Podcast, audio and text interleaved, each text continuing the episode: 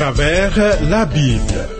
Une série d'enseignements tirés de la Bible préparée par le docteur Vernon Maggie du ministère Through the Bible, produit par Trans World Radio. Réalisation Abdoulaye Sango, présentation Marcel Mondiou-Do. Bonne écoute à tous.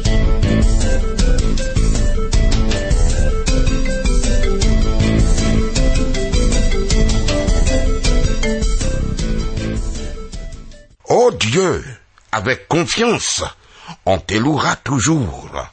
Toi qui écoutes les prières, tous les hommes sensés viendront à toi. Heureux celui que tu as choisi et que tu admets dans ta présence pour qu'il habite dans tes parvis. Bienvenue à l'écoute ami. Thierry Rodriguez assure la prise de son. Le programme à travers la Bible que nous suivons est le 84e. L'écoute de la parole de Dieu amène à la réflexion et à une prise de décision. Librement, tu peux appeler ou écrire pour correspondre avec nous. Note nos points de contact que voici.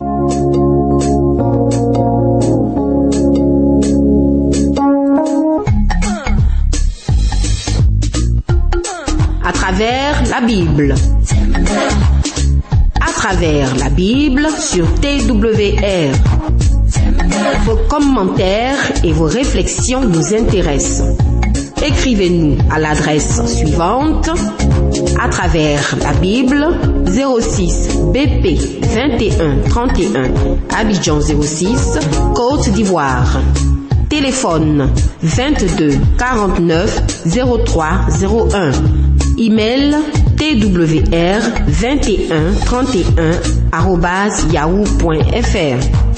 Site www.twrafrica.org. Avec joie, continuons l'examen du treizième chapitre de l'évangile de Matthieu. Je rappelle que ce livre est l'un des livres clés de la Bible. Il relie l'Ancien et le Nouveau Testament et le chapitre 13 que nous voyons est la clé de l'évangile de Matthieu car il nous donne la meilleure compréhension du royaume des cieux, d'où son importance. Consacré aux paraboles des mystères du royaume, il est l'un des trois principaux discours dans le livre de Matthieu. Ceci dit, voyons la parabole de l'ivraie, la mauvaise herbe qui gêne la croissance de la bonne herbe. Lisons Matthieu chapitre 13, versets 24 et 25. Il leur proposa une autre parabole et dit, Le royaume des cieux est semblable à un homme qui a semé une bonne semence dans son champ. Mais pendant que les gens dormaient, son ennemi vint, sema de l'ivraie parmi le blé et s'en alla. Voilà. Pendant que les hommes dorment, l'ennemi arrive dans la nuit noire. Sachant que le Seigneur, c'est le Seigneur.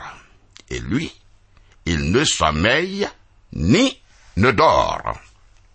Par contre, Satan est l'ennemi et il sème de l'ivraie parmi le bon grain pendant que les hommes, eux, ils sommeillent. L'ivraie symbolise, elle représente la fausse doctrine et aujourd'hui elle abonde. Elle se multiplie. Vois comment les sectes d'erreur sont nombreuses dans le pays. Ces gens enseignent le faux et les hommes malheureusement les écoutent. Matthieu chapitre 13, verset 26. Lorsque l'herbe eut poussé et donné du fruit, l'ivraie parut aussi. Quand le blé et l'ivraie commencent à croître, à grandir, il est difficile de distinguer entre eux, car ils se ressemblent tellement. Regarde, beaucoup de sectes et d'idéologies peuvent sembler recevables acceptable à première vue. Au début, il est impossible de distinguer le vrai du faux, car il commence par enseigner la vérité. Et c'est bien après qu'ils ajoutent l'erreur, le faux. Quelqu'un m'a dit un jour, Docteur McGee, vous ne devriez pas critiquer un tel. Je l'ai écouté et il prêche l'évangile vraiment. Oui, certes, il prêche l'évangile de temps à autre, mais il tient par ailleurs des propos erronés, trompeurs, ainsi il sème des livrets parmi le blé. Écoute, que font-ils exactement? Ils mélangent le bon et le mauvais, et puis ils les jettent au nez des gens. Maintenant, nous verrons que le semeur connaît bien le responsable des livrets. Il le connaît parfaitement. Matthieu chapitre 13, versets 27 à 30. Les serviteurs du maître de la maison vinrent lui dire, Seigneur, n'as-tu pas semé une bonne semence dans ton champ? D'où vient donc qu'il y a de l'ivraie Il leur répondit, Oh, c'est un ennemi qui a fait cela. Et les serviteurs lui dirent, Veux-tu que nous allions l'arracher? Non, dit-il, de peur qu'en arrachant l'ivraie, vous ne déraciniez en même temps le blé.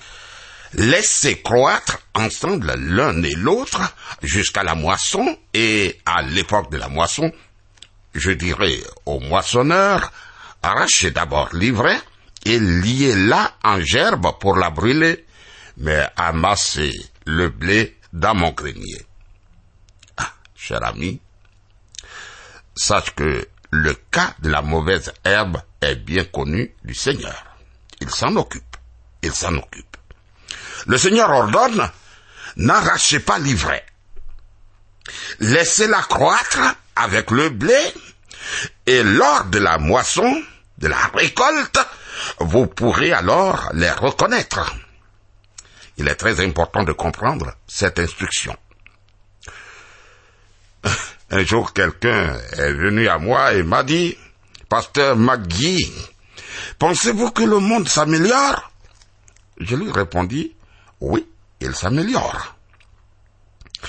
Puis quelqu'un d'autre me demanda, pensez-vous que le monde dégénère, devient mauvais? Je lui répondis aussi, oui, il dégénère. Alors, une tierce personne m'a entendu répondre à ces deux questions et elle me dit, mais qu'essayez-vous de faire, docteur? Cela ne vous ressemble pas du tout. Ne tentez pas de plaire à tout le monde. Oui, c'est juste, c'est juste. Mais en réalité, en réalité, les deux réponses sont vraies. Le monde s'améliore car le blé croît, grandit. L'enseignement de la Bible n'a jamais été aussi florissant. Et il existe des chrétiens merveilleux qui aiment la parole de Dieu et qui n'hésiteraient pas à donner leur vie pour la défendre. Cependant, cependant, le monde dégénère aussi, car il y a une quantité considérable d'ivraie. J'ai exercé mon ministère de pasteur pendant une longue période. Au début, j'avais l'espoir de réfuter, de rejeter toutes les fausses doctrines dans le monde. Ensuite, j'ai été reconnaissant de découvrir par ce passage et par d'autres qui s'y rapportent que mon rôle consiste à prêcher la parole. C'est mon rôle. Alors, je ne cherche plus à arracher l'ivraie, car je cours aussi le risque d'arracher du blé en même temps. Mais maintenant, je sais que ma tâche ne consiste pas à arracher l'ivraie, mais à semer la bonne semence de la parole de Dieu. Là où les gens disent la fausseté, la bonne semence, la véritable parole de Dieu, doit être semée pour qu'on la distingue. Le blé et l'ivraie croissent tous les deux dans ce monde. Et fait important, cette parabole n'est pas une image de l'Église de Christ, mais de la chrétienté. Il s'agit de la chrétienté. L'Église véritable se compose de véritables croyants, sans tenir compte de leur dénomination, de ceux qui ont accepté Christ comme leur sauveur, qui se confient en lui et aiment sa parole. Les conducteurs spirituels ont la responsabilité d'éloigner d'eux les faux docteurs.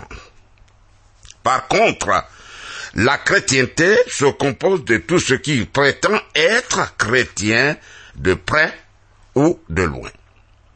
Nous ne pouvons nous charger de la débarrasser des faux docteurs. Non, non.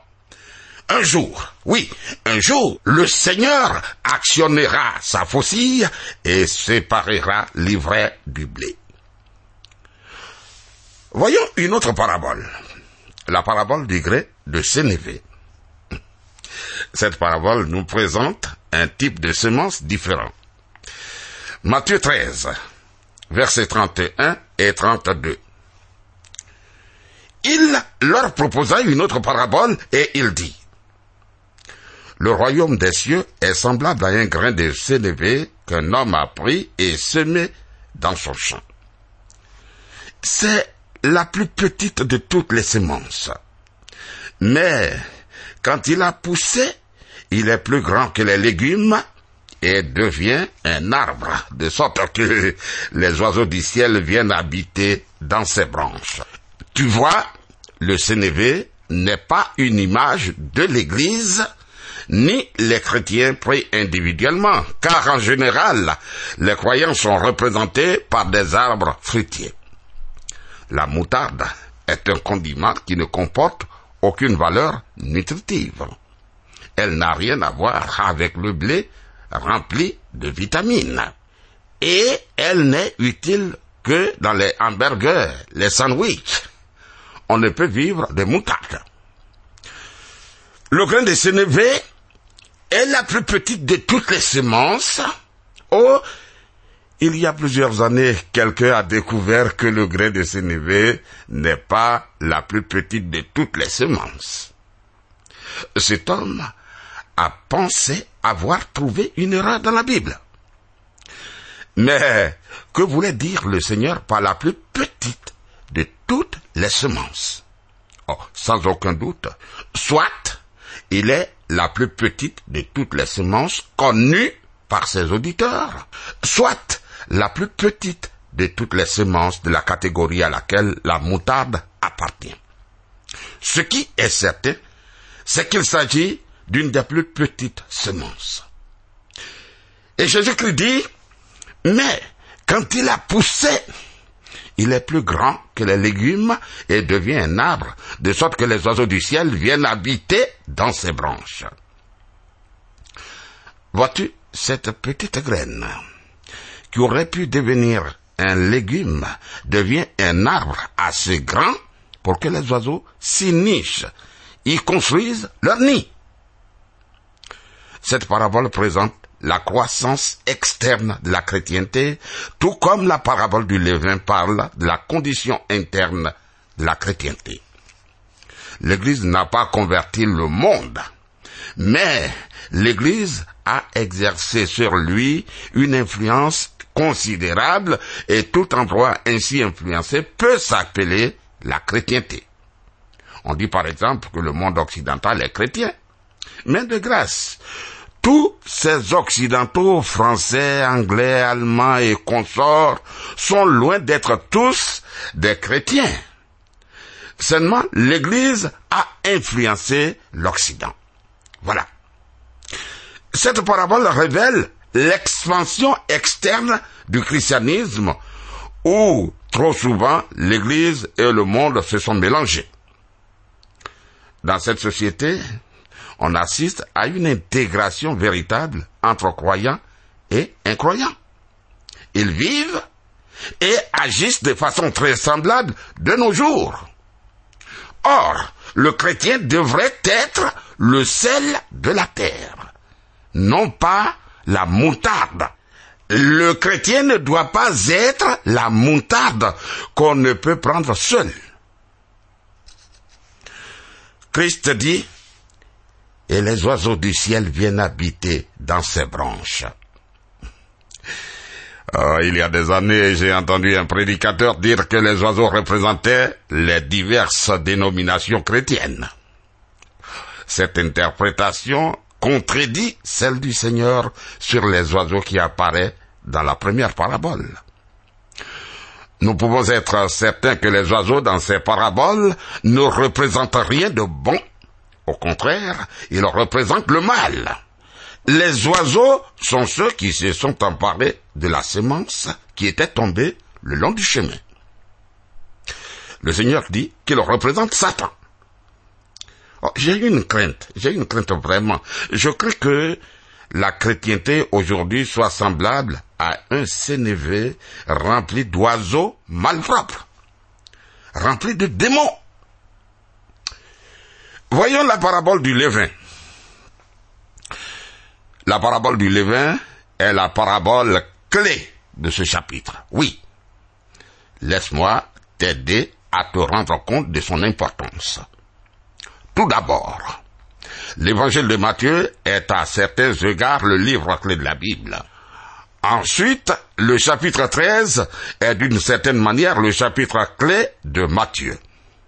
Enfin, enfin, le verset 33 est le verset clé du chapitre 13. Oui, le verset 33.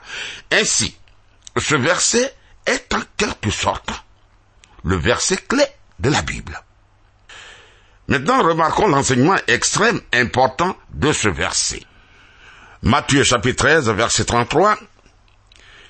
Il leur dit cette autre parabole. Le royaume des cieux est semblable à du levain qu'une femme a pris et mis dans trois mesures de farine jusqu'à ce que la pâte soit toute levée. Voilà, c'est une seule phrase. Le royaume des cieux est semblable à du levain. Mais ne nous arrêtons pas là, ne nous arrêtons pas là. Le vin qu'une femme a pris et mis dans trois mesures de farine. Ah, que représente le levain? Pour certains, il symbolise l'évangile.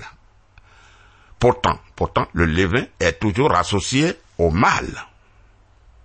Le mot levain revient 90 fois dans la Bible environ 70 fois dans l'Ancien Testament et environ 23 fois dans le Nouveau Testament. Il est toujours employé dans un sens péjoratif, dégradant. Le grand érudit, le docteur Lightfoot, a dit que les auteurs rabbiniques utilisaient régulièrement le levain comme le symbole du mal. Dans l'Ancien Testament, il était interdit de l'utiliser dans les offrandes destinées à Dieu.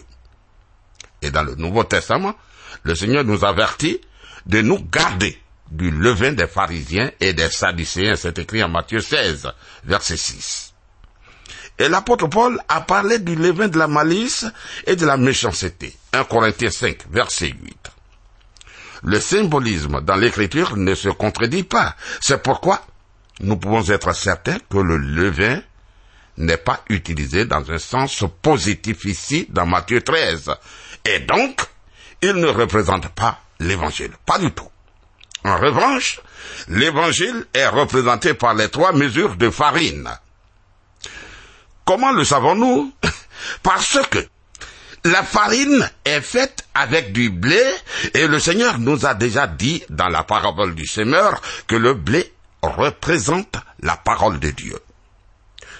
N'oublions pas que cette parabole est une image de ce qui arrivera à la parole de Dieu ici-bas pendant l'intervalle entre le rejet de Christ et sa glorification lors de son retour dans le but d'établir son royaume. Notons que ce qui arrive à la parole de Dieu est symbolisé par la farine. Oh, à toutes les femmes, mesdames, pardonnez-moi de souligner ce fait, mais quand une femme est employée dans l'écriture dans un sens doctrinal, elle représente toujours le mal. Et ici, elle prend le levain et le cache dans la farine. Si le levain symbolisait l'évangile, Pourquoi alors le cacherait-elle? L'évangile doit être crié sur les toits et annoncé jusqu'aux extrémités de la terre. Évidemment, le levain représente le mal et la femme le cache, le dissimule dans la farine qui, elle, symbolise l'évangile de la parole de Dieu. Nous voyons certainement ceci en réalité de nos jours. Tu vois, il n'existe aucune secte hors du vrai christianisme qui ignore complètement la Bible. Non. Même ceux qui adorent le diable citent la Bible. Les faux docteurs de toutes sortes mettent du levain dans la farine, symbole de la parole de Dieu. Que fait le levain? Il permet, il donne la fermentation. Quand on le met dans la pâte à pain, il le fait lever et il lui donne aussi du goût. C'est pourquoi un si grand nombre d'hommes trouvent certaines sectes si attrayantes, si puissantes. Le pain sans levain a un goût fade. Un peu de levain le transforme. Voilà. Oh, je me rappelle. Ma mère confectionnait d'excellents gâteaux. Elle mettait du levain dans la pâte et les plaçait près du poêle pour les faire lever. Si j'arrivais en courant dans la cuisine, elle me faisait arrêter de peur que la pâte ne tombe. Quand cette pâte avait assez levé, elle interrompait la fermentation en mettant les gâteaux au four pour les cuire. Sais-tu ce qui se produit quand on laisse la pâte continuer à lever?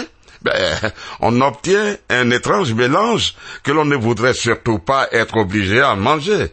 Ça produit un mauvais goût. Le levain symbolise le mal. Cette parabole nous enseigne que l'introduction de la fausse doctrine dans l'Église conduira inexorablement à l'apostasie. Le royaume des cieux est semblable à du levain qu'une femme a pris et mis dans trois mesures de farine jusqu'à ce que toute la pâte soit levée. Le Seigneur Jésus lui-même a affirmé, quand le Fils de l'homme viendra, trouvera-t-il la foi sur la terre? Luc 18, verset 8. La façon dont est posée la question en grec demande une réponse négative. En d'autres termes, il déclare que lorsqu'il reviendra sur la terre, il trouvera l'apostasie, le renoncement, l'abandon de la foi. L'apôtre Paul, écrivant à un jeune homme qui se préparait au ministère, l'avertit qu'un temps viendrait où les hommes n'écouteraient plus la saine doctrine. De Timothée 4, verset 3. L'apostasie totale et ultime de l'Église nous est annoncée également par l'Église de Laodicée en Apocalypse 3, verset 14 à 19. Lisons Matthieu, chapitre 13, versets 34 et 35. Jésus dit à la foule toutes ces choses en parabole, et il ne lui parlait point sans parabole, afin que s'accomplit ce qui avait été annoncé par le prophète. J'ouvrirai ma bouche en parabole, je publierai des choses cachées depuis la création du monde. Il dit, je publierai des choses cachées depuis la création du monde. Notons bien cette déclaration. Le Seigneur Jésus a apporté une vérité toute nouvelle. Ce qu'il a révélé maintenant en parabole n'a jamais été révélé dans l'Ancien Testament. Matthieu chapitre 13, verset 36. Alors il renvoya la foule et entra dans la maison. Ses disciples s'approchèrent de lui et dirent, Explique-nous la parabole des livrets du champ. Jésus a renvoyé la foule et a rassemblé ses disciples autour de lui. Il va leur expliquer la parabole de livret. Nous l'avons déjà considérée, mais lisons-la comme il nous est rapporté dans l'Écriture. Matthieu 13, versets 37 à 40. Il répondit, Celui qui sème la bonne semence, c'est le Fils de l'homme. Le champ, c'est le monde. La bonne semence, ce sont les fils du royaume. L'ivraie, ce sont les fils du malin. L'ennemi qu'il a sémé, c'est le diable. La moisson, c'est la fin du monde. Les moissonneurs, ce sont les anges. Or, comme on arrache l'ivraie et qu'on la jette au feu, il en sera de même à la fin du monde. Ah. Voici une image exacte de la condition de la chrétienté à notre époque. Le Seigneur est toujours fidèle à ses prédictions. Ceci s'est accompli à la lettre. Matthieu chapitre 13 verset 41. Le Fils de l'homme enverra ses anges qui arracheront de son royaume tous les scandales et tous ceux qui commettent l'iniquité. Voilà. Pendant le millénium, le mal va lever la tête dans le royaume. Mais à la fin, il sera extirpé. Je répète que pendant le millénium, le mal va se lever dans le royaume. Mais il sera extirpé. Matthieu 13, versets 42 et 43. Et ils les jetteront dans la fournaise ardente où il y aura des pleurs et des graissements de dents.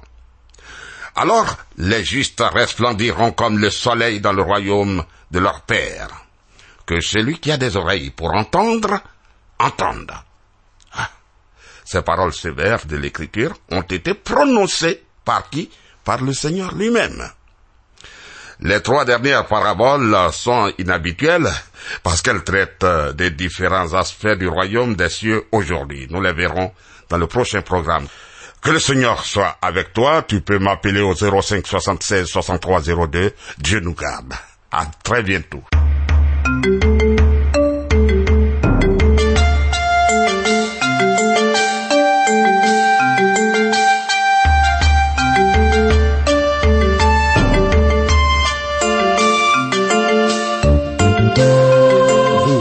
De suivre le programme À travers la Bible, un enseignement du docteur Vernon Magui du ministère Through the Bible, une production de Trans World Radio.